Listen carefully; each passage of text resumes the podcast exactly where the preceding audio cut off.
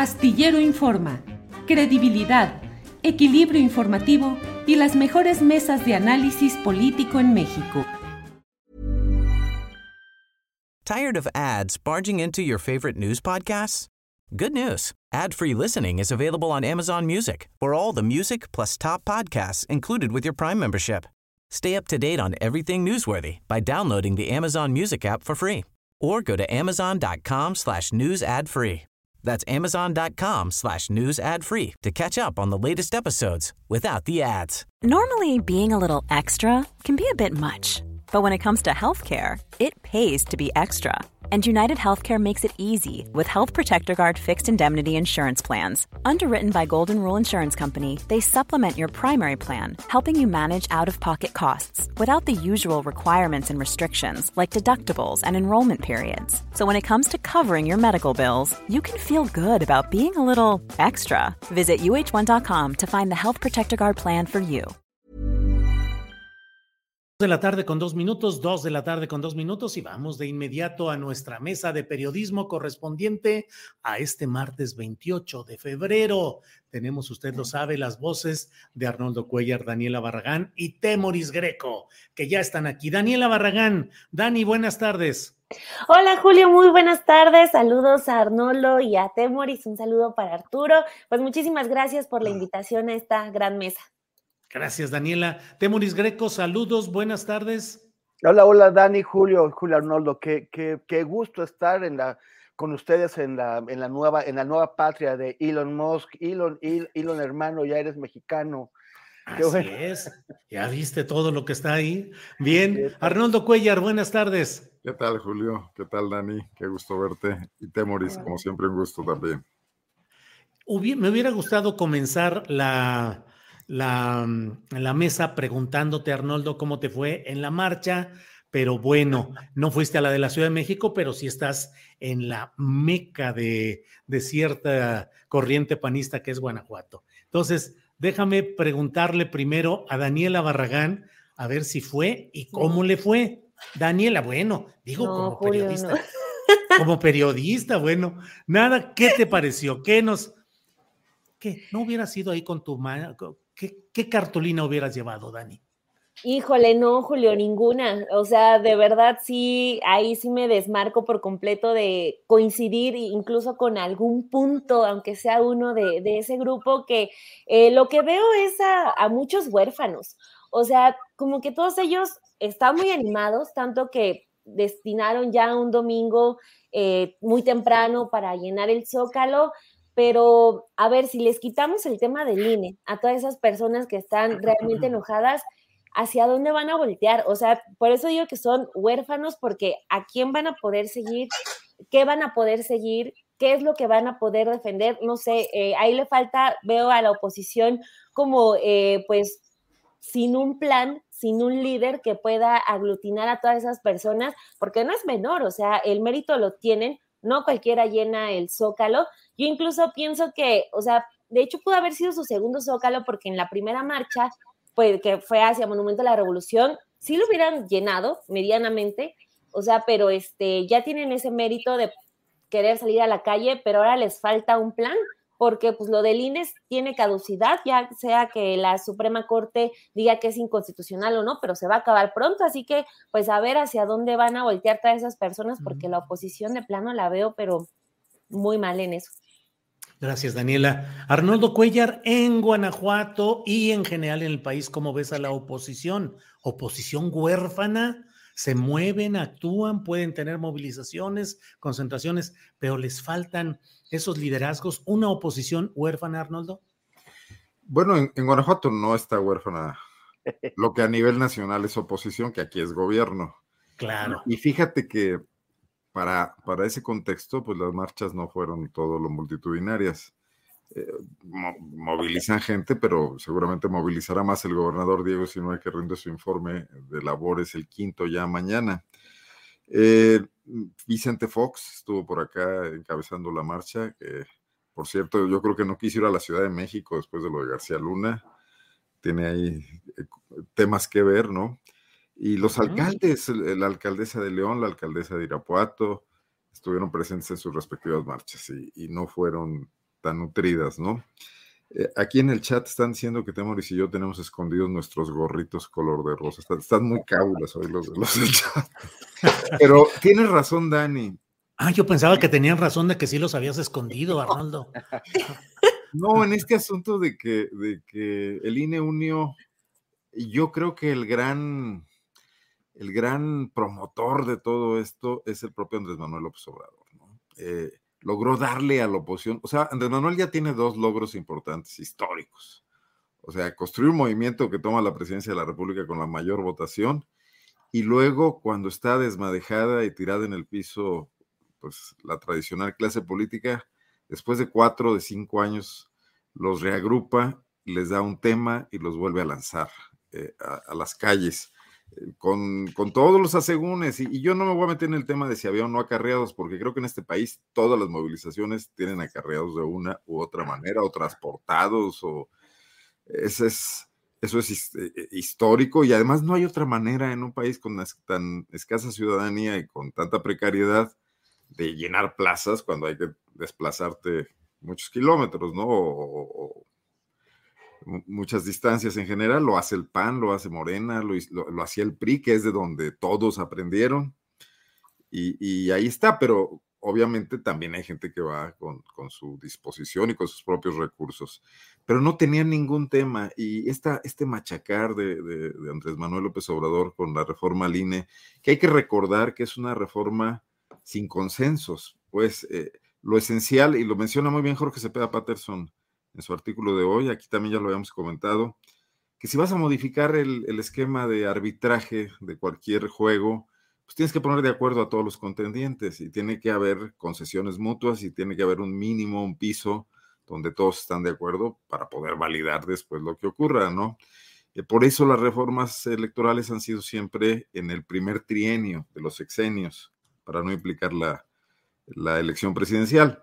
Pero además, eh, López Obrador cuestiona un acuerdo mafioso que es en el que derivó la creación del IFE en los últimos tiempos, ya con la mano del Bester, con la mano de Manlio Fabio Beltrones, con la mano de Gustavo Madero, de Ricardo Anaya, de los Chuchos.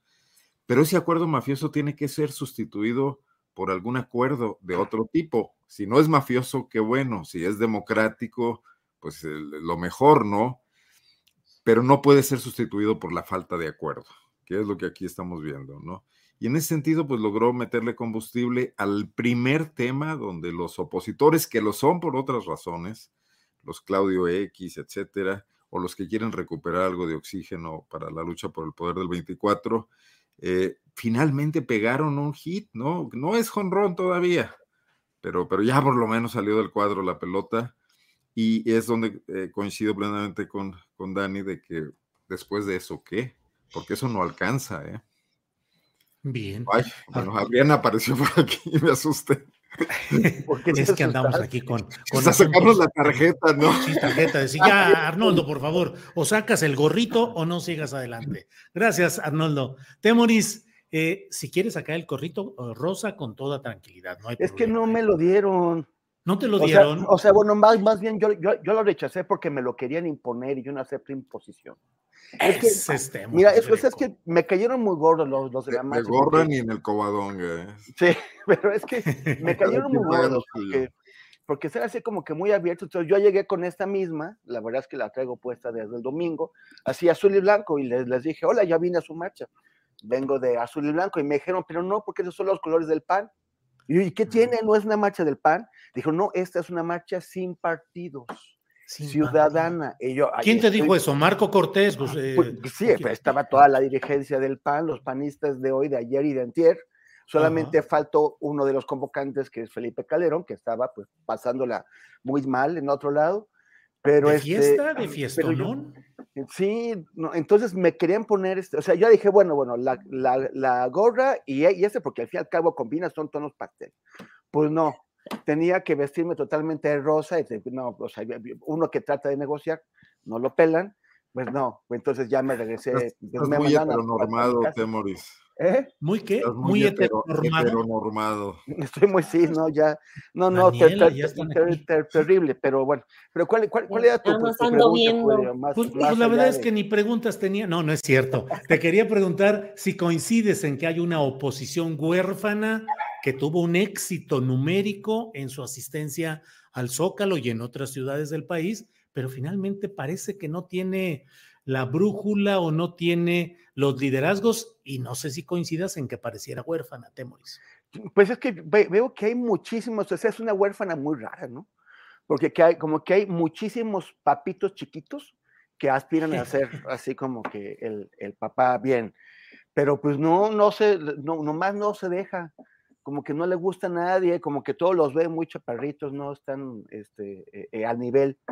Entonces, y, hubo cosas raras, ¿no? O sea, por ejemplo, ese discurso que dio el, ministro Cosío, a mí me pareció que fue insolente, pero no, pero no insolente con López Obrador, insolente con sus, o sea, él fue eh, ministro de la Suprema Corte y fue como, descuidado e insolente con sus, pues con los actuales ministros de la, de la Suprema Corte el, o sea, él, que debería entenderlo, ¿no? El que dice haber sufrido presiones y haber sido un campeón en resistirlas, pues lo que hizo fue una presión bastante, ah, pues sí, ofensiva. Porque lo que dice es, uno, que él ya sabe lo que van a decidir, que él ya lo sabe, o sea, como si él les, estuviera escribiendo las ponencias.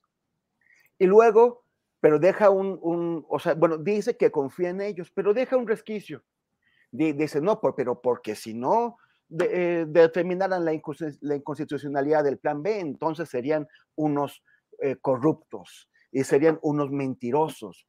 Entonces empieza a, describir lo que serían esos ministros si no hacen lo que él dice que, tienen que hacer.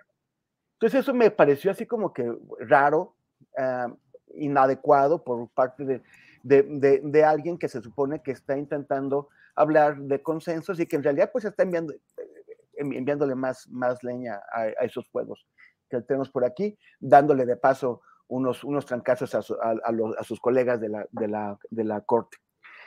El tema es que hoy Reforma, evidentemente, o sea, Reforma, el diario Reforma promueve la postura, o sea, llama tsunami ciudadano a lo que pasó en, al grupo de gente que fue, que fue un montón pero pues me pregunto por qué no dijo lo mismo el, 20, el 21 de noviembre de 2014, al día siguiente, de lo que yo creo que fue la marcha ciudadana más grande que hemos visto en México, que una, una marcha sin partido, sin que fue eh, en exigencia de justicia para, para, para los, los, los, desaparecidos de Ayotzinapa.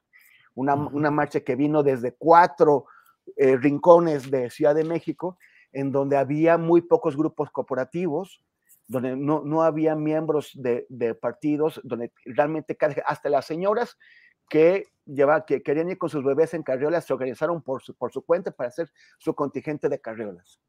O sea, eh, ahí no, Reforma no lo consideramos un AME ciudadano, ahora sí. Bueno, muy bien, están en su derecho, pero promueven bajo esa nota de, de Tsunami Ciudadano a varios representantes de organizaciones civiles y los ponen a hablar en representación, no de sus organizaciones que son mencionadas, sino parece que están hablando por todos los ciudadanos y las ciudadanas sin eh, adscripción política que, que, marcharon el, domingo. Entonces, con esa representación, se ponen a exigirles a los partidos políticos que se abran a la ciudadanía.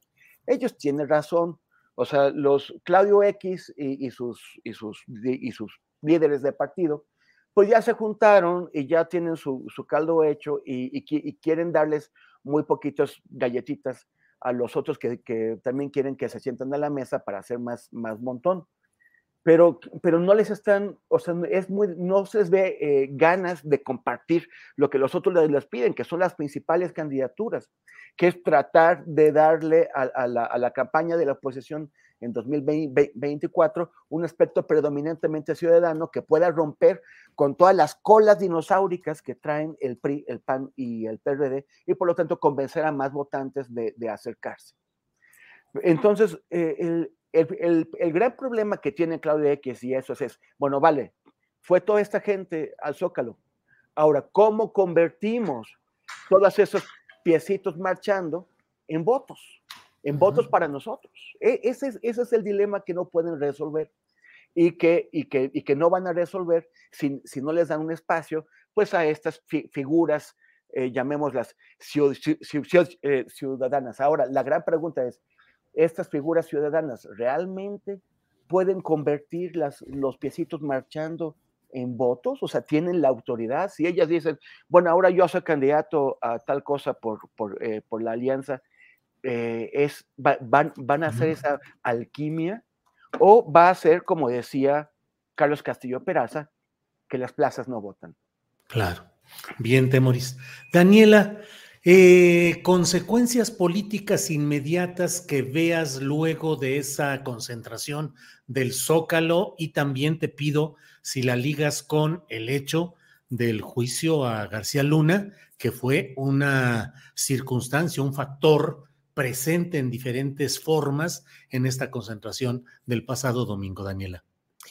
De consecuencias políticas, eh, al menos yo eh, no, no las veo, porque el presidente creo que ya ahorita solamente está como esperando rescatar lo poco rescatable. Él lo ha señalado en su conferencia, dice, pues sí, este, este plan B eh, sí, ya está muy, eh, eh, son cambios casi poco perceptibles, cuidan, son tan leves los cambios que ya ni siquiera van a tocar la constitución, o sea, adelantándose como un poco a la posible decisión de la Corte, pero ya también está como, bueno, sí, este, tengan, tengan esto del famoso plan B que ya está y ya lo vemos sumamente explotado, pero creo yo que más allá del hecho de que pueda molestarle si es que la Corte lo declara inconstitucional, incluso también va a terminar sirviéndole, ¿no? Para eh, hacer este, eh, pues, más evidente esta, eh, pues sí, disputa que tiene con el Poder Judicial, pero, o sea, como que ya a él lo veo desde hace algunas semanas, lo siento como que ya desechó esa batalla. O sea, lo que, lo que buscaba era la gran reforma, la que ya se detuvo.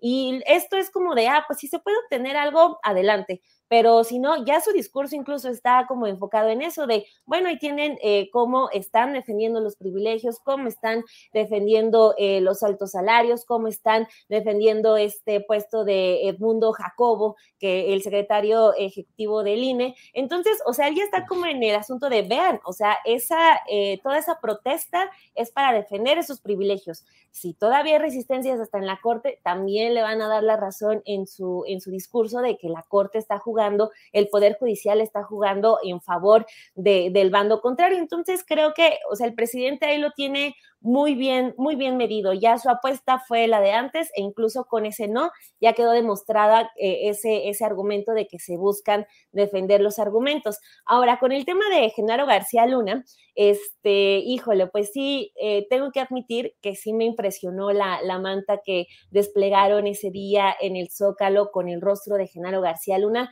porque, o sea, el, el comunicado que lanza Marco Cortés acompañado de otra dirigente del PAN que no, que no sé su nombre, así ya diciendo, ah, pues nunca militó en el PAN, entonces, punto y aparte, eh, o sea, pues no militó en el PAN, pero estuvo acompañado, acompañando a dos presidentes, Genaro García Luna, y es como una, este, lavada de manos de lo más grotesco, porque, o sea, Marco Cortés sí busca hacer de su partido algo distinto, pues simplemente está utilizando las artimañas más viejas, ¿no? Es decir, pues no hay el documento que demuestre que, García Luna era panista, entonces pues no es mi problema, pues es, es algo eh, como muy, muy básico que creo que nadie le creyó, esto espero, que, nadie le haya creído ese argumento a, Marco Cortés. Y vaya que sí tienen que dar una, una explicación porque este, hoy lo que ocurre también en, en, la mañanera es interesante de esta propuesta que hace el presidente López Obrador a Calderón, de decirle, pues venga, le, le, presto Palacio Nacional, la mañanera, no le, no le van a hacer ni una sola pregunta, pero venga a dar explicaciones, este, porque es lo que queremos, o sea, eh, con, con, lo del fallo de, de, Brooklyn, lo que necesitamos es volver a reescribir ese tema de la guerra, porque ya tenemos una certeza, ¿no? De que Genaro García Luna estuvo trabajando para un cártel delictivo, entonces, eh, pues no, no basta con decir, pues en mis listas no aparece Genaro García como eh, Genaro García Luna como militante, entonces ya nos despedimos, así que el PAN, por más que quiera meterse a otra agenda, tiene que primero atender ese, ese asunto. Como que ya eh, los políticos tienen que empezar a darse cuenta de que apostarle al olvido no tiene que ser una opción. En primera, porque la gente ya no lo está tolerando y en segundo, porque también tienen que demostrar que son capaces de afrontar las acusaciones de buena manera, no simplemente con el videíto buena onda que se está haciendo como ya muy común entre, entre muchos políticos de publicar su video en Twitter y ya hacer como que se solucionó todo, sino de verdad atender eh, las problemáticas, porque aparte lo de la guerra contra el narco, o sea, pues no fue eh, poca cosa, o sea, todavía hay personas detenidas eh, injustamente, hay personas que han denunciado durante años que fueron víctimas de tortura eh, por parte de elementos del Estado, hay familias destrozadas, entonces pues no, no basta con un videíto, ni con meterse al otro tema, ni con decir que eh, ahorita la atención debe estar en el plan B, o sea, el PAN puede estar jugando a las marchas, pero no se le tiene que olvidar eh, lo otro que sí le exigimos muchos, que, mucho, que es que inste a, a sus, a quienes estuvieron como panistas en esas administraciones a que den pues las explicaciones que tengan que dar. Gracias, Daniela. Em, Arnoldo, ¿cómo queda el PAN? ¿Cómo queda, digamos, rumbo a las elecciones inmediatas? ¿Realmente es un golpe seco, trascendente lo de García Luna? ¿O podrán capotearlo con las artes, como dice Daniela, de los videitos y de la buena onda y de, de la desmemoria? Uno. Y dos, si esto va a afectar a la alianza electoral llamada Va por México rumbo a 2024. Arnoldo. Pues mira, yo creo que la polarización que es real eh, afecta todo, afecta el fondo de los debates, ¿no? Y, los deja en la superficie. Eso ayuda a que ninguna de las causas que estamos este, calibrando y observando y que pueden ser importantes para el futuro del país toque fondo. Y entonces nos mantenemos en una discusión muy superficial. Así como en, la 4T y en el torno del presidente se pensaba que el fallo oportuno de la Corte de Brooklyn podría afectar la movilización del domingo, yo creo que también ocurrió lo contrario, que el éxito de la movilización en términos de, cantidad de personas y del zócalo lleno también diluye un poco el daño que provocó García Luna. Y que cada quien va a agarrar sus, sus preferencias y sus posiciones y su porra y su lado del estadio. Y, estamos entre dos eh, fuerzas políticas eh, o dos grandes manifestaciones de, no, no, no, me atrevo a llamarla ideas políticas, creo que lo que más falta son ideas, de preferencias, de simpatías, de, de feeling, ¿no? Entre lo que el país requiere, esta disputa por la nación que, se nos ha quedado muy pequeño el debate en torno a ella para ir nada más a cuestiones muy superficiales. O sea, no es García Luna, es, es el enorme poder que ha adquirido el narcotráfico en México, económico y político, que ha invadido las más altas esferas del poder, que muy probablemente lo hizo desde la época del PRI, desde la época de, de aquellos famosos policías de la época de Bartlett y de Gutiérrez Barrios, etcétera, que estaban inmiscuidos y que son una playa de nombres que no, me voy a entretener ahorita en mencionar, hasta la época del sexenio, eh, de los dos sexenios panistas, y que no sabemos si también prosiguen en algunas de las esferas del actual gobierno, realmente, ¿no? Sobre todo porque además hay mucha opacidad al respecto y porque no tenemos trabajando ni a una fiscalía y el ejército muy ocupado en, otras cosas, etcétera. Entonces, ese tema está ahí. El poder de una fuerza corrosiva y corruptora, eh, económicamente poderosa y que además está súper globalizada, que sus flujos de efectivos son importantes, eh, que su manejo de, de, armamento por ningún lado se puede detener, no hay fronteras que lo hagan, sus insumos para, para fabricar las drogas está en unas fronteras porosas como las de este país y en general las del continente entran por todas partes, que además forma parte del, ajedrez internacional, donde si China quiere provocar problemas, pues sus exportaciones de ciertas sustancias, de estos precursores, llegan fácilmente a, también ahí hay near shore, como se le, como esta frase de moda que he escuchado como 40 veces el día de hoy, ¿no? Y que podríamos encontrar un equivalente en castellano. Pero bueno, e, en ese sentido, nada de eso está a debate ni en la manifestación, ni en las mañaneras.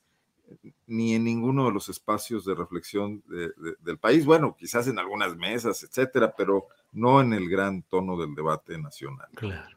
Y, y entonces, pues estamos discutiendo nada más eh, en la porra, festejando los goles ahí medios malhechones, como es en el fútbol mexicano, ¿no? Ya, ven que se me ha dado por las metáforas futboleras últimamente, sí. pero no las crisis profundas que afectan, pues bueno, el mal partido que en general estamos viendo y que no, no depara nada bueno para el futuro, ¿no? Bien, Arnoldo. Temoris, eh, una derivación de lo que ha sucedido con este eh, proceso relacionado con el INE y el llamado Plan B electoral es que ha llegado incluso al terreno del Departamento de Estado de Estados Unidos, donde el vocero ha hecho declaraciones en las cuales eh, el propio presidente de la República, Andrés Manuel López Obrador, pues las ha considerado injerencistas y ha dado una respuesta seca y ha dicho que en México hay más democracia que en Estados Unidos. ¿Qué te parece el episodio con Washington y la respuesta del presidente Temoris?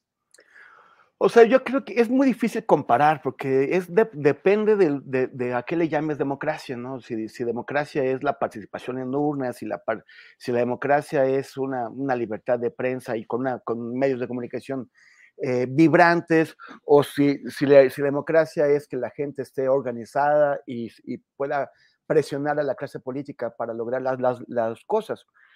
Eh, es, en, pues en teoría política eh, sería una discusión sin fin, eso, pero lo que sí es cierto es que pues tienen poca cara para tratar de, de, decirle a México qué es lo que tiene que hacer, cuando ellos pues no resuelven, o sea, están la, la democracia de Estados Unidos, o sea, el, el, tema es que yo no creo que en México la democracia esté, esté bollante como para que presumamos de ella. Pero sí me parece que la democracia de en Estados Unidos está en crisis.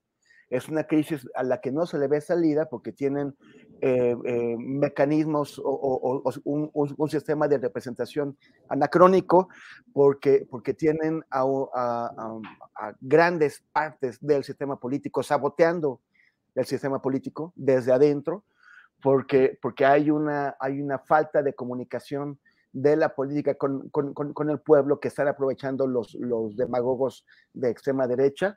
Y entonces eso está, pues, nuevamente saboteando el, sistema de, representación. Eh, entonces no nos pueden dar clases. Eh, en, eso tiene razón el presidente. Antes tendrían, por, ejemplo, está que la, la democracia en Estados Unidos está secuestrada por quienes pagan las campañas electorales de los, de los candidatos.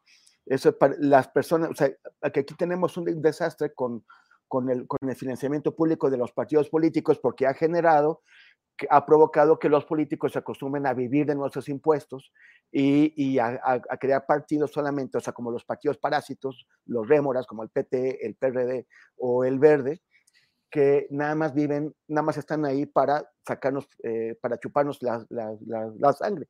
Pero la gente que dice, quitémosles el financiamiento a los partidos, pues nos pondría en el, en supuesto de Estados Unidos, que es que allá las campañas se pagan mediante donaciones y quien tiene más para dar donaciones, pues entonces termina determinando cuál va a ser el comportamiento del representante o, gobernante que ha sido electo, porque esas donaciones se entregan a cambio de, algo. De, esa forma, por ejemplo, la, famosísima Asociación Nacional del Rifle, que es muy poderosa, tiene muchísimo dinero, financia campañas, logra que sus candidatos ganen, para esos, esos candidatos ya no les deben el puesto a, los electores, sino se las deben a quienes les pagaron. Y por eso el tema de las armas en Estados Unidos está estancado y siguen matando gente con, este, con esas cantidades. Entonces, sí, o sea, yo no, no, creo que en México haya más, más democracia que en Estados Unidos. Lo que sí creo es que los graves fallos de la democracia están, son de un tipo en México, son de otro en Estados Unidos, y Estados Unidos no tiene por qué andarnos diciendo qué es lo que tenemos. Tired of ads barging into your favorite news podcasts? Good news. Ad-free listening is available on Amazon Music for all the music plus top podcasts included with your Prime membership. Stay up to date on everything newsworthy by downloading the Amazon Music app for free or go to amazon.com slash news ad free. That's amazon.com slash news ad free to catch up on the latest episodes without the ads. ¿No te encantaría tener 100 dólares extra en tu bolsillo? Haz que un experto bilingüe de TurboTax declare tus impuestos para el 31 de marzo y obtén 100 dólares de vuelta al instante. Porque no importa cuáles hayan sido tus logros del año pasado, TurboTax hace que cuenten. Obtén 100 dólares de vuelta y tus impuestos con 100% de precisión, solo con Intuit TurboTax. Debes declarar para el 31 de marzo. Crédito solo aplicable al costo de la presentación federal con TurboTax Full Service. Oferta sujeta a cambios o cancelación en cualquier momento. Bien, Temoris. Eh, Daniela, eh, estamos bien serios, bien formales, bien solemnes aquí. Eh, pues la vida es una fiesta, ya ves que ahora dicen eso de YOLO que dicen los chavos, la vida nomás se vive una vez. Y así anda Felipe Calderón, mira acá todo mundo metido en la bronca de que si el zócalo rosa y las pancartas y los preparativos y todo, y él andaba de fiesta allá en Madrid, estuvo de gran fiesta para celebrar los 70 años de edad de José María Aznar, quien fue presidente de España, de derecha, eh, y bueno, pues ahí estuvo en esta fiesta en la que hubo solamente 200 invitados. Por los horarios, que son seis horas más allá, pues seguramente Felipe estaba dejando la fiesta cuando acá los mexicanos de ese segmento ideológico y político iban caminando rumbo a la Plaza de la Constitución. ¿Cómo ves a Felipe que anda pues de fiesta en fiesta, Dani? Pues sí, ¿no? Como que quizá parece que tiene motivos para andar de fiesta yo leí la nota de la jornada que eh, incluso dicen que era una fiesta de postín. No sabía que era postín y me metí a buscar y eh, veo que es de fiesta de lujo y así, o sea, para pura gente fina, o sea, de eh, acá Aznar y su círculo más cercano. Y pues sí, Felipe Calderón no podía decir que no a la invitación luego de que este señor Aznar es el que le da esta, eh, pues toda la ayuda para que se pueda ir a vivir a España, pues afortunadamente en estos días que pues al parecer uno pensaría que serían complicados para él, pero bueno, no. Primero es pensar que eso es la impunidad, ¿no? O sea, el saberse impune, el decir que, o sea, acaban de declarar, eh, pues, culpable a su mano derecha. México tiene también una investigación por eh, pues toda la riqueza que Genaro García Luna hizo ya durante el gobierno de Calderón. Y pues estar en España de fiesta, creo que eso es un retrato de la impunidad.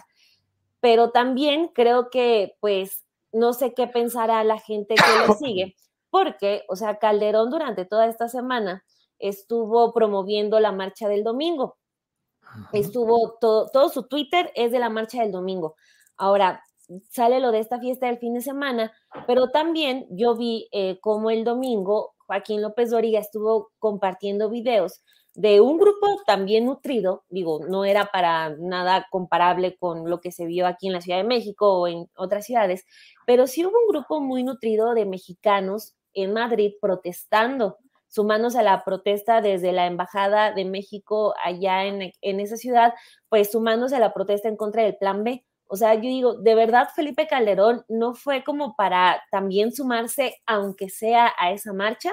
O sea, es un tipo, no sé si habrá estado muy eh, fuerte la, la, fiesta de Aznar un día antes, pero o sea, también nos habla de un tipo que pues tiene convicciones de Twitter, de nivel Twitter, pero no es tampoco el capaz de sumarse o iniciar el mismo una, eh, eh, reforzar la manifestación que se hizo donde ahora radica, allá en España, porque sí las hubo. O sea, hubo mexicanos manifestándose en el extranjero y me sorprende que Calderón ni siquiera eso puede hacer. O sea, ya sabemos que es un tipo que no gana elecciones, pero que se aferra a, querer estar en el escenario público. Pero ahora le está jugando al activista y ni siquiera se para en una marcha porque andaba de fiesta, ya se me hace también algo eh, muy cínico de su parte y yo creo que más bien le manda el mensaje eh, a quien lo sigue, a quien todavía tenga alguna esperanza en que Calderón dé una demostración de, de fuerza política, pero no, o sea, anda eh, motivando a la gente para que marche y él no es capaz ni siquiera de, hacer, de hacerlo por él mismo. Entonces,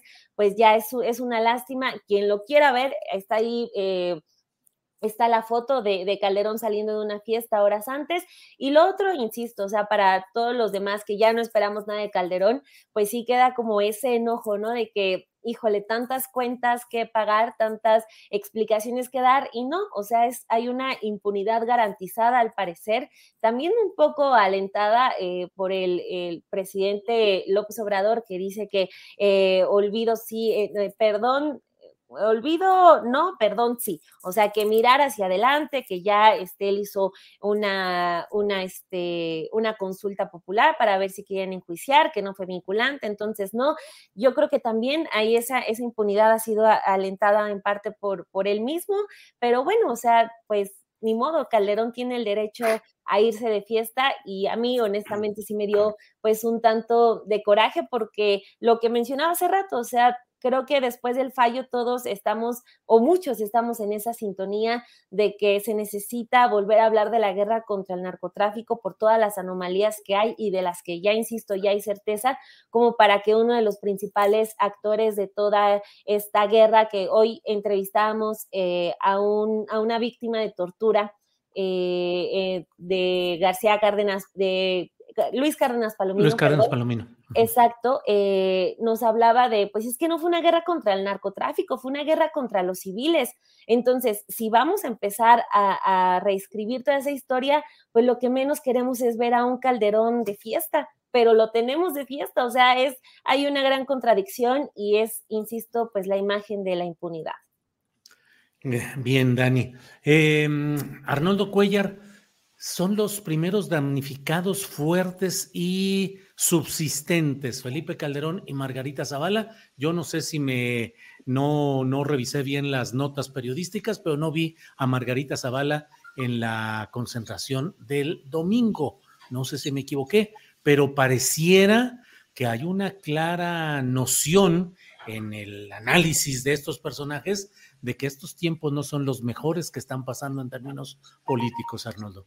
No, no, y ustedes son muy duros, mano. Pues después de la semana de Felipe Calderón, gracias a Dios que era sábado, el tipo ya le urgía llegar a, un ambiente relajado, ¿no? A ver, sacó el artículo de reforma el domingo, esperando que fuera así, arrojar una luz sobre la confusión opositora, ¿no? Y lo que único que hizo fue, yo estoy detectando algo, fíjate, lo único que hizo fue atacar a las burocracias de los partidos pidiendo la apertura esta Mismo ataque que se ve, por ejemplo, hoy en la resolución del INE contra Lito. Se han convertido en un estorbo las dirigencias de estos partidos que solo están viendo en el corto plazo cómo mantener eh, cómo mantenerse en la nómina y mantener a sus allegados en la nómina, para lo que Claudio X quisiera hacer como un gran frente tipo, no sé, movilizaciones francesas eh, en, alguna época de la historia de este país, así para un frente amplio, unido, generoso, donde la izquierda, lo que quede, la derecha, pero los partidos le estorban para eso muchísimo, ¿no?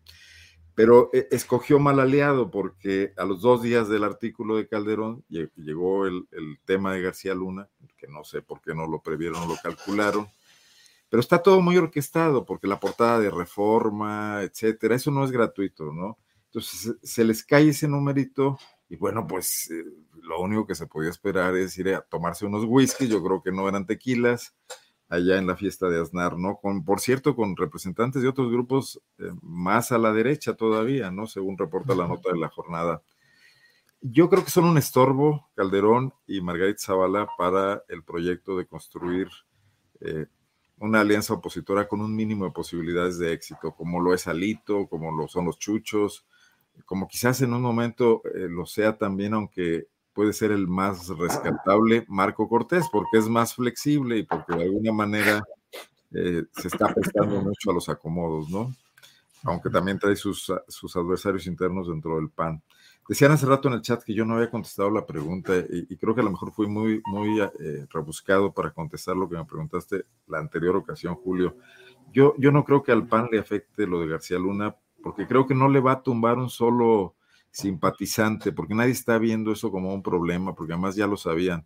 Pero tampoco creo que le va a agregar eh, nuevos votantes, ¿no? Es a lo que me refiero con el tema de que estamos todos atrincherados en nuestras posturas. Como Andrés Manuel no le quita eh, eh, ya simpatías en ese núcleo duro al que se ha aferrado, que insulte ayer a todos los convocantes de la marcha en una verdadera pérdida de, pues, de elegancia política, ¿no? Entonces, eso es lo que tenemos. Y en medio quizás un gran número de ciudadanos que estamos volteando a uno y otro lado viendo que no nos gustan ninguna de las dos opciones que nos están planteando en medio de, esta, de este choque, ¿no? Bien. Arnoldo. escoger el, el, el, menos, el, mal menor, definitivamente. Unos pensarán que es lo, lo, anterior, otros pensaremos que puede ser la, lo que quede de la 4T después de Andrés Manuel López Obrador, pero, pero manteniendo el tono de que eso no va a ser una solución. ¿no?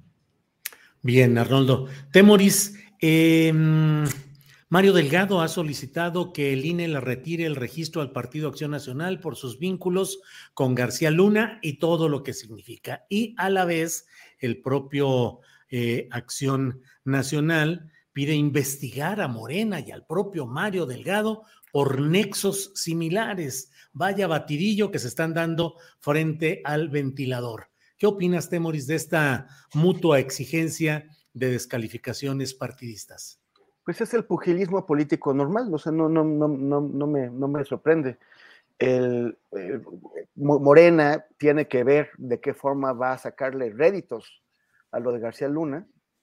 Este, yo, yo creo que, bueno, como, como ya estaban, como ya, ya mencionaba Arnoldo, pues eh, lo, de la marcha del, del, domingo no pareció muy que, que haya sido, haya, haya tenido un, un, impacto mayor lo, de, lo del juicio pero Marina tiene que, tiene una, una base ahí que obviamente va a tratar de, de, explotar, no va a ningún lado, no, no existe ningún eh, elemento en, en, las, en, la normatividad electoral que, que diga que porque condenan a un señor que no fue militante, o sea, porque ellos son responsables de haberlo nombrado eh, secretario de Seguridad Pública y antes de la AFI pero efectivamente como partido político, pues no existe un nexo entre García Luna y eso.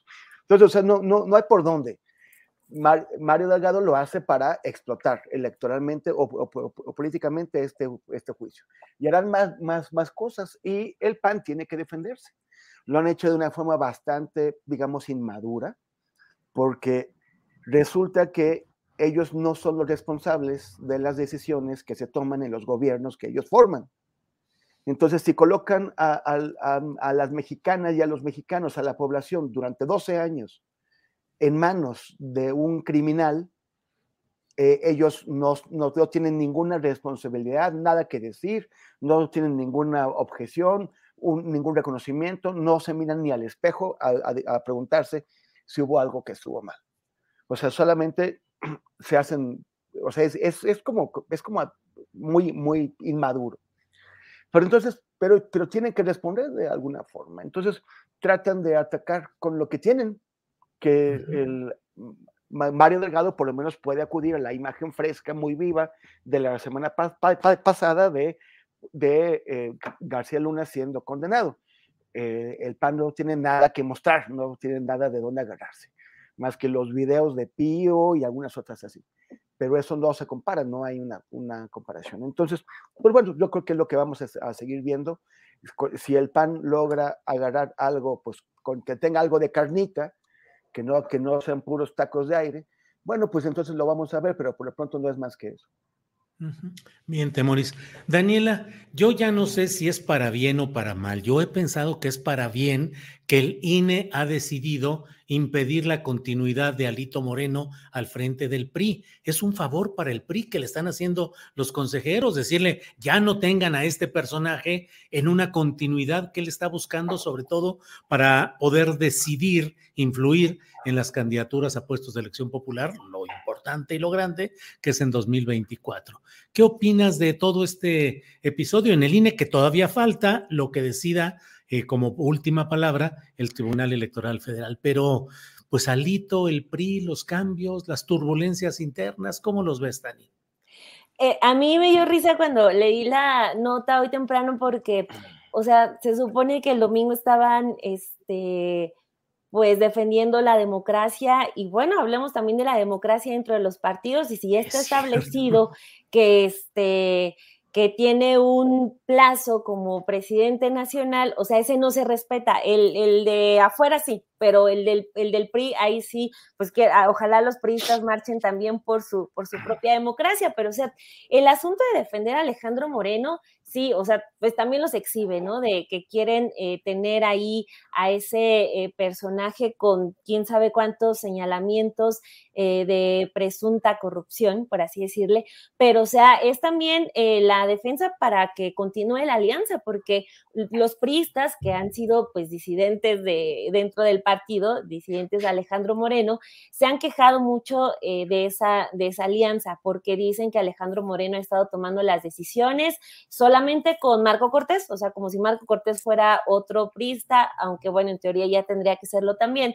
Este, y bueno, o sea, ellos están ya ahorita eh, pues luchando para algunos quitarlo, otros para dejarlo ahí tiene esta reunión con eh, Miguel Ángel Osorio Chong que parece esa reconciliación. Eh, este Chong que encabezaba como ese grupito que estaba muy en contra eh, de, Alejandro Moreno, se le vio enojadísimo a Miguel Ángel Osorio Chong en esa reunión, su, su rostro era de evidentemente mucha molestia. Entonces, este, pues más bien ya yo creo que es un caos el que tienen adentro, adentro del PRI, porque pues no quieren a Alejandro Moreno, pero si no tienen a Alejandro Moreno, no tienen la alianza, y si no tienen al PAN, que es el que les ha estado dando la respiración de boca a boca, pues ya no sé cuál sea la siguiente estrategia ya no pueden volver a vender un nuevo PRI porque ya lo han vendido 30 veces en los últimos años, un PRI joven, un PRI millennial, un PRI este, de mujeres, un PRI revolucionario, o sea, ya un nuevo PRI ya yo creo que ni ellos se la van a se la van a creer o ya no van a saber qué etiqueta ponerle pero o sea, este, pues lo único que tienen que defender es que pueda seguir Alejandro Moreno para que siga la alianza, porque si no se les, se les cae absolutamente todo, sobre todo eh, con miras al 2024. Creo que en 2023 la tienen un poco más fácil, por decirlo de alguna manera, porque tienen este, pues todas unas estructuras muy fuertes en Coahuila y en el Estado de México, pero por ejemplo, en, en el 24 viene el gobierno de la Ciudad de México Ahí el PRI pues está eh, eh, por la eh, calle de la amargura. En la presidencia de la República pues todavía, todavía está peor. Entonces yo creo que pues tan mal está el PRI que la apuesta de ellos va a ser pues sí defender aunque sea antidemocráticamente, aunque marchen por la democracia, defender antidemocráticamente que siga Alejandro Moreno porque es la última apuesta fuerte, fuerte que les queda. Eso, eso creo. Gracias, Daniela. Em, Arnoldo Cuellar, dentro de los reacomodos que se están dando y lo que ya se ha planteado aquí de esa eh, disfuncionalidad de las eh, estructuras directivas de los partidos, pareciera que pase lo que pase, suceda lo que suceda, lo inamovible son esas camarillas controladoras de los partidos políticos que, pregunto, seguirán controlando el futuro del país con las próximas candidaturas y con el reparto de poder entre un grupo u otro. Es decir, a fin de cuentas, casi, casi estamos ante una eh, situación cantada de que con estas camarillas y estos partidos no van a cambiar las cosas de fondo en México, Arnoldo. Bueno, pero no creo. Yo, yo aquí discrepo un poco de lo que dijo Dani, porque los consejeros eh, del IFE le dieron un palo a Alejandro Moreno Incluso Ciro Murayama fue muy claro en decir que, ellos no tenían por qué resolver las, las estrategias políticas de los partidos, porque un argumento fue que sin Alito eh, precisamente la alianza se caía. E, y yo creo que ahí hay, hay otros tipos de, personas eh, que están viendo eh, la viabilidad a largo plazo de un movimiento que, que, mantenga este tono ciudadano y que busque otras opciones, para lo cual las camarillas son un estorbo. Y la, y la peor de todas es, es la de Alejandro Moreno, porque yo creo que el PRI todavía representa algo más que, que, el PRD. Eh, yo creo que abriéndose la posibilidad de que el PRI regrese con esos liderazgos viejos que hoy, hoy son los que están cuestionando a Alejandro Moreno, pero que eran políticos con cierto oficio, con los cuales se pueden entender los patrocinadores empresariales de todo este gran movimiento opositor a la cuarta transformación, donde yo no, no se ha mencionado mucho, Julio, pero no, no, no me extrañaría que un gran estratega de todo esto sea Carlos Salinas de Gortari. No sé. ¿Por qué lo dices? ¿Por qué lo dices? Pues bueno, por Claudio X, ¿no? Y por, Mm, sí, porque sí. Claudio X no lo veo dueño de tanta imaginación política por sí solo. Es un, es un individuo que nunca había, eh, digo, salvo aquel tema educativo donde se peleó con el Vester y usó a Loret y todo, no, no, no, digo, a lo mejor me equivoco, pero no era un individuo de grandes luces. Y, y será el sereno, pero Salinas sí tiene Sí. una claridad política y una lectura de coyunturas y de- no tiene nada que hacer además y se informa y todo y, y por ahí pudiera haber algo y ahí sí eh, eh, bueno yo no veo a, a, a Murayama y compañía actuando con una gran eh, cómo se les podrá llamar solvencia eh, jurídica para resolver lo que estaban resolviendo ayer no allá hay una claridad de miras, están en un gran frente, están en una gran alianza, barnizan todo para poder parecer distintos a lo que se ve en Palacio Nacional, porque han logrado exhibir mucho que Andrés Manuel está en una cruzada muy personal contra todo esto, el neoliberalismo, el INE, etcétera, y ellos quieren dar una, una, un matiz de lucha contra una amenaza de un tirano, etcétera. Todo, digo, espero que en el chat no me lo tomen a mal y digan que yo estoy diciendo eso. Ese es el discurso que se está manejando. Y entonces en ese discurso hay gentes ahí que tienen un talento político, desde luego, que ya se repusieron de la sorpresa y del pasmo después de cuatro años y que deben estar craneando, como se decía antes, eh, cuáles son las mejores vías después de que las que han intentado hasta ahora se han estrellado una y otra vez en, el, en el desprestigio de los partidos políticos y en la tosudez y en el cortoplacismo y, y el hecho de que además les quieran cobrar carísimas eh, las franquicias eh, para acceder a las candidaturas, ¿no? Claro. Gracias, Arnoldo. Eh, Temuris, la verdad es que yo he tenido una visión parecida a la que presenta Arnoldo. A mí me parece que desde el arranque, que esta temporada arrancó con la presentación del Rey del Cash, que fue el sembrar el primer golpe relacionado con la forma de operación del obradorismo y comenzar a desplegar toda una serie de factores que han ido avanzando y que han llegado al cambio en la Suprema Corte de Justicia de la Nación y a una serie de detalles que a mí me parece que no corresponden a una inteligencia política eh, no tan desarrollada como podría ser la de Claudio X González, que finalmente... plagio. ¿Mm? El plagio, sí, sí. O sea, el soltar ese tipo de cosas, las consecuencias políticas me parecen de una mente con alta creatividad perversa en materia de política. Yo no descarto la orejita de Salinas en todo esto. Temoris, estamos debrayando, como dicen, estamos en el reino de la conspiración del sospechosismo o algo puede haber, Temoris. Bueno, este, a mí, a mí sí, me, sí, sí me pareció bastante re- revelador eso, es, ese, ese comentario de Ciro Murayama que, que, que, que cita Arnoldo. O sea, el, el, eh, la, la 4T ha, de- ha denunciado que Lorenzo Córdoba y Ciro Murayama han convertido al Consejo Gen- General del IFE pues en un espacio de activismo opositor. Ellos dicen, no, no, no, no estamos, nosotros defendemos la democracia. Pero de pronto resulta que desde la oposición también los ven como, como de casa, como sus aliados. Y es ahí cuando Ciro Murayama tiene que saltar al menos para salvar la cara frente, frente, frente a la opinión pública, a decir, no, no, no, no, cuate, ¿cómo? O sea, nosotros no, no, estamos aquí para, para, hacer lo que a ustedes les, convenga. No es que, este, o sea, no, no importa más lo que sí estén haciendo o lo que no estén haciendo, sino las percepciones que ellos mismos han creado y son tan duras que hasta en la oposición, hasta en el PRI, lo, los ven como aliados que deberían operar de acuerdo a los intereses del partido. Entonces eso a mí me parece que es bastante dramático y por eso sale eso que dice Ciro. En cuanto a la de una posible conspiración, alguien que está haciendo ahí, es que a, a veces eh, funciona, eh, es más eficaz el caos que las grandes planeaciones. Re, re, recuerdo a un, a ex agente muy importante de la CIA que se llama Ashley Venn, que hizo un, escribió un libro que se llamaba Juego de Cenizas. Legado en, de cenizas. Legado de, ajá, so, sobre la CIA. Uh -huh, sí, sí. Sobre, sobre, sobre cómo pues en la CIA se creían súper inteligentes, mega inteligentes, que podían estar operando en, en, diferentes países del mundo, matar a este, poner a aquel, empujar esto, no sé qué, y al final todo les acababa saliendo mal. Ejemplo, pues clásico, Irán, ¿no? O sea, acabaron poniendo Irán en manos de los, de los fanáticos religiosos. O eh, Osama Bin Laden se aliaron con él y pues mira lo que crearon.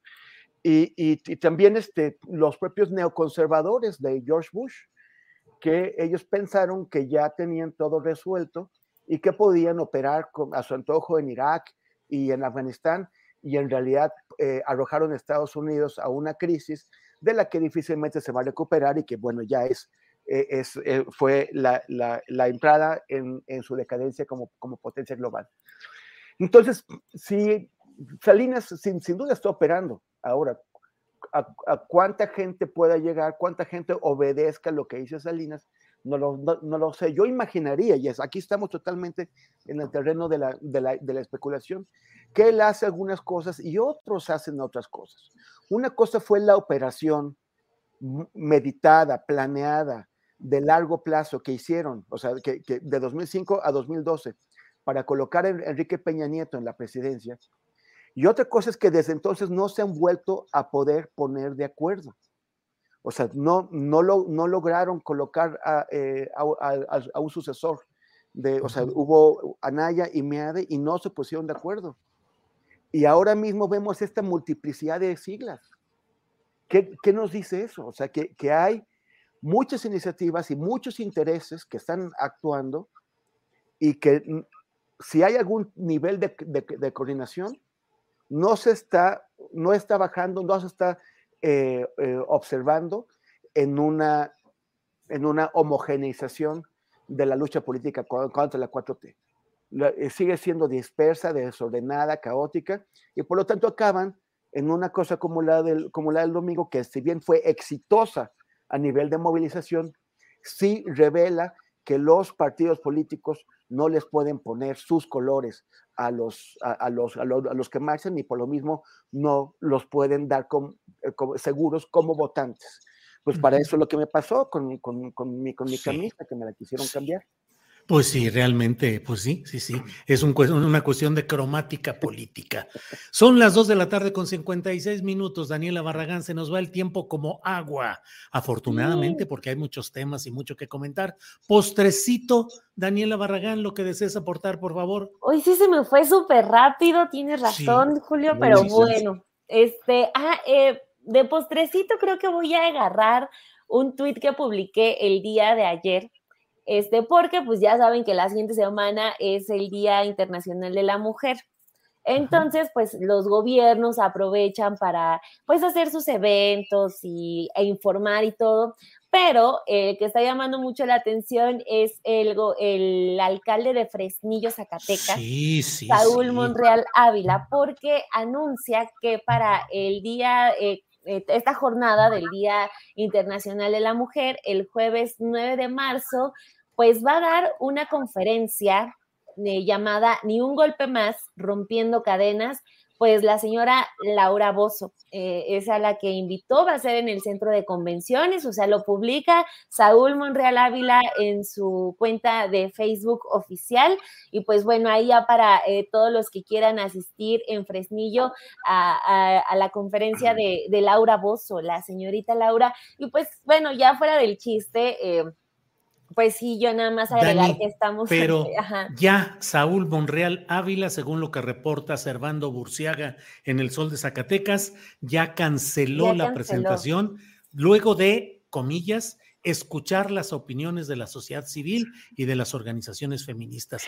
Pero Dani, coincido, ¿a quién se le puede ocurrir que un personaje como Laura Bozo puede estar defendiendo derechos de mujeres, Daniela? Pues sí, por sentido común, desde antes de que te llega la propuesta de, oye, tenemos estas ponentes para el, hablar de violencia contra las mujeres, pues por sentido común no escoges de entrada a Laura Bozo, ¿no? Digo, qué bueno que, que cancela, pero este, pues ahí vemos que este asunto de de, de no, eh, del ser feministas el 8 de marzo es lo que nos vamos a topar la siguiente semana, porque pues sí, ya se vienen esto, todos estos políticos con pañuelo morado y sumándose a las causas. Oye, es, es, es como cuando Conapred quiso poner a Chumel Torres a, a hablar sobre racismo, ¿no? Sí, sí, sí, bueno. Arnoldo Cuellar, postrecito, por favor. Mm, creo que no debemos dejar de mencionar el tema de Nuevo Laredo, de los cinco jóvenes asesinados por, por el ejército, y, y, que es algo que me amerita un esclarecimiento rápido y las respuestas hasta ahora han sido totalmente insuficientes por la parte oficial, que la Sedena no sabía, etcétera, el presidente no ha abordado el tema, porque es, es algo que puede pegar fuerte.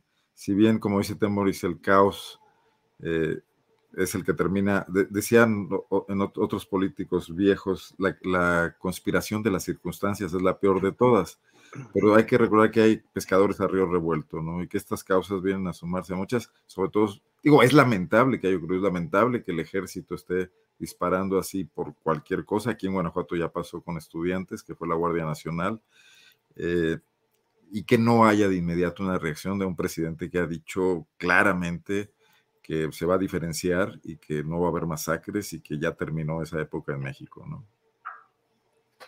Bien, Arnoldo. Eh, Temoris Greco, Temoris, por favor, postrecito para cerrar esta mesa. Sí, ojalá hubiéramos tenido más tiempo para hablar sobre este tema que menciona Arnoldo, que es gravísimo. Eh, hay gente desesperada tratando de eh, explicar que no vivimos una militarización aunque el ejército está por todos lados. O sea, hacen unas carambolas alucinantes para decir que tener al ejército por todos lados no es militarización. Y parte de la militarización es que los militares, en lugar de hacerse cargo solamente de la seguridad nacional, se ocupen de la seguridad pública, algo que ya viene de largo, que se acentuó con Calderón, con, con Peña y ahora que ya institucionalmente, que los, los militares no están hechos para encargarse de la, de la seguridad pública. Supuestamente estamos confiando en ellos porque tienen organización, porque tienen protocolos y porque tienen disciplina.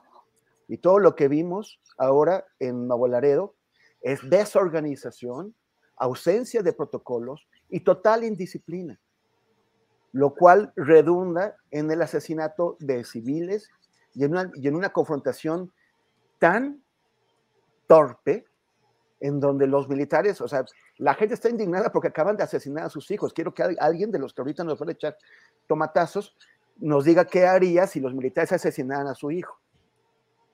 Pero los militares disparando al piso, eh, rompiendo objetos, peleando, confrontándose con los civiles, ellos deberían haber dejado ese vehículo ahí, evitar la confrontación y, y estudiar una mejor forma de recuperarlo. Pero sobre todo, no deberían estar matando civiles hace unos meses mataron también a una niña allá en Nuevo Laredo. Sí. Y, Arnoldo nos acaba de decir lo de Guanajuato.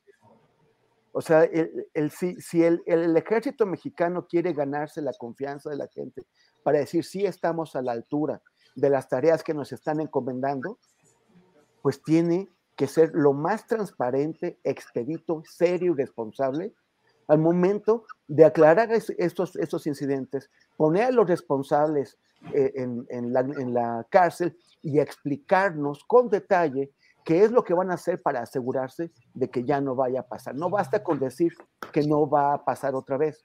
Tienen que decirnos por qué no va a pasar, qué van a hacer ellos para asegurarse de que no vuelva a pasar. Bien. Pues sí, sí, totalmente de acuerdo. Daniela, pues eh, llegamos al final del programa. Gracias como siempre. Buenas tardes, Daniela. No, pues muchísimas gracias y también, claro, este, son ya dos días eh, de mañanera en las que el presidente no, no toca el tema y el lunes está ahí el titular de la Sedena, nomás para dejar el conteo de días. Muchísimas gracias, Julio, Adriana, por la invitación y un gran saludo y, este, y abrazo a Arnoldo y a Temoris. Muy bien, nos vemos. Gracias. Eh, Arnoldo Cuellar, gracias y buenas tardes. Saludos, como siempre un gusto, Daniela Temoris, Julio. Hasta la próxima. Temoris, tienes un gran reto, despedirte en el mismo tono y de la misma manera que el señor Arnoldo Cuellar. Por favor, Temoris, gracias y buenas tardes. estimado Arnoldo, don Julio, querida Dani, Ha, sido un placer y espero que nos sigan en nuestras redes, arroba Temoris en Twitter y en Instagram y facebook.com diagonal Temoris. Hasta el martes, como, cada, como todos los martes. Es el, contra, es el contrapunto. Es el contrapunto. Muchas gracias. Gracias, Daniela. Gracias, Arnoldo. Gracias, Temoris. Nos vemos pronto. Hasta luego. Hasta luego. Gracias. ¿Tired of ads barging into your favorite news podcasts? Good news. Ad-free listening is available on Amazon Music for all the music plus top podcasts included with your Prime membership. Stay up to date on everything newsworthy by downloading the Amazon Music app for free or go to amazon.com slash news ad free. That's amazon.com slash news ad free to catch up on the latest episodes without the ads. ¿No te encantaría tener 100 dólares extra en tu bolsillo? Haz que un experto bilingüe de TurboTax declare tus impuestos para el 31 de marzo y obtén 100 dólares de vuelta al instante.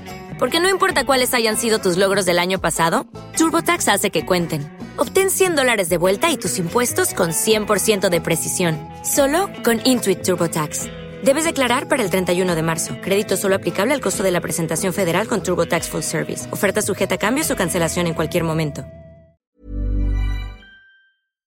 Para que te enteres del próximo noticiero, suscríbete y dale follow en Apple, Spotify, Amazon Music, Google o donde sea que escuches podcast. Te invitamos a visitar nuestra página julioastillero.com.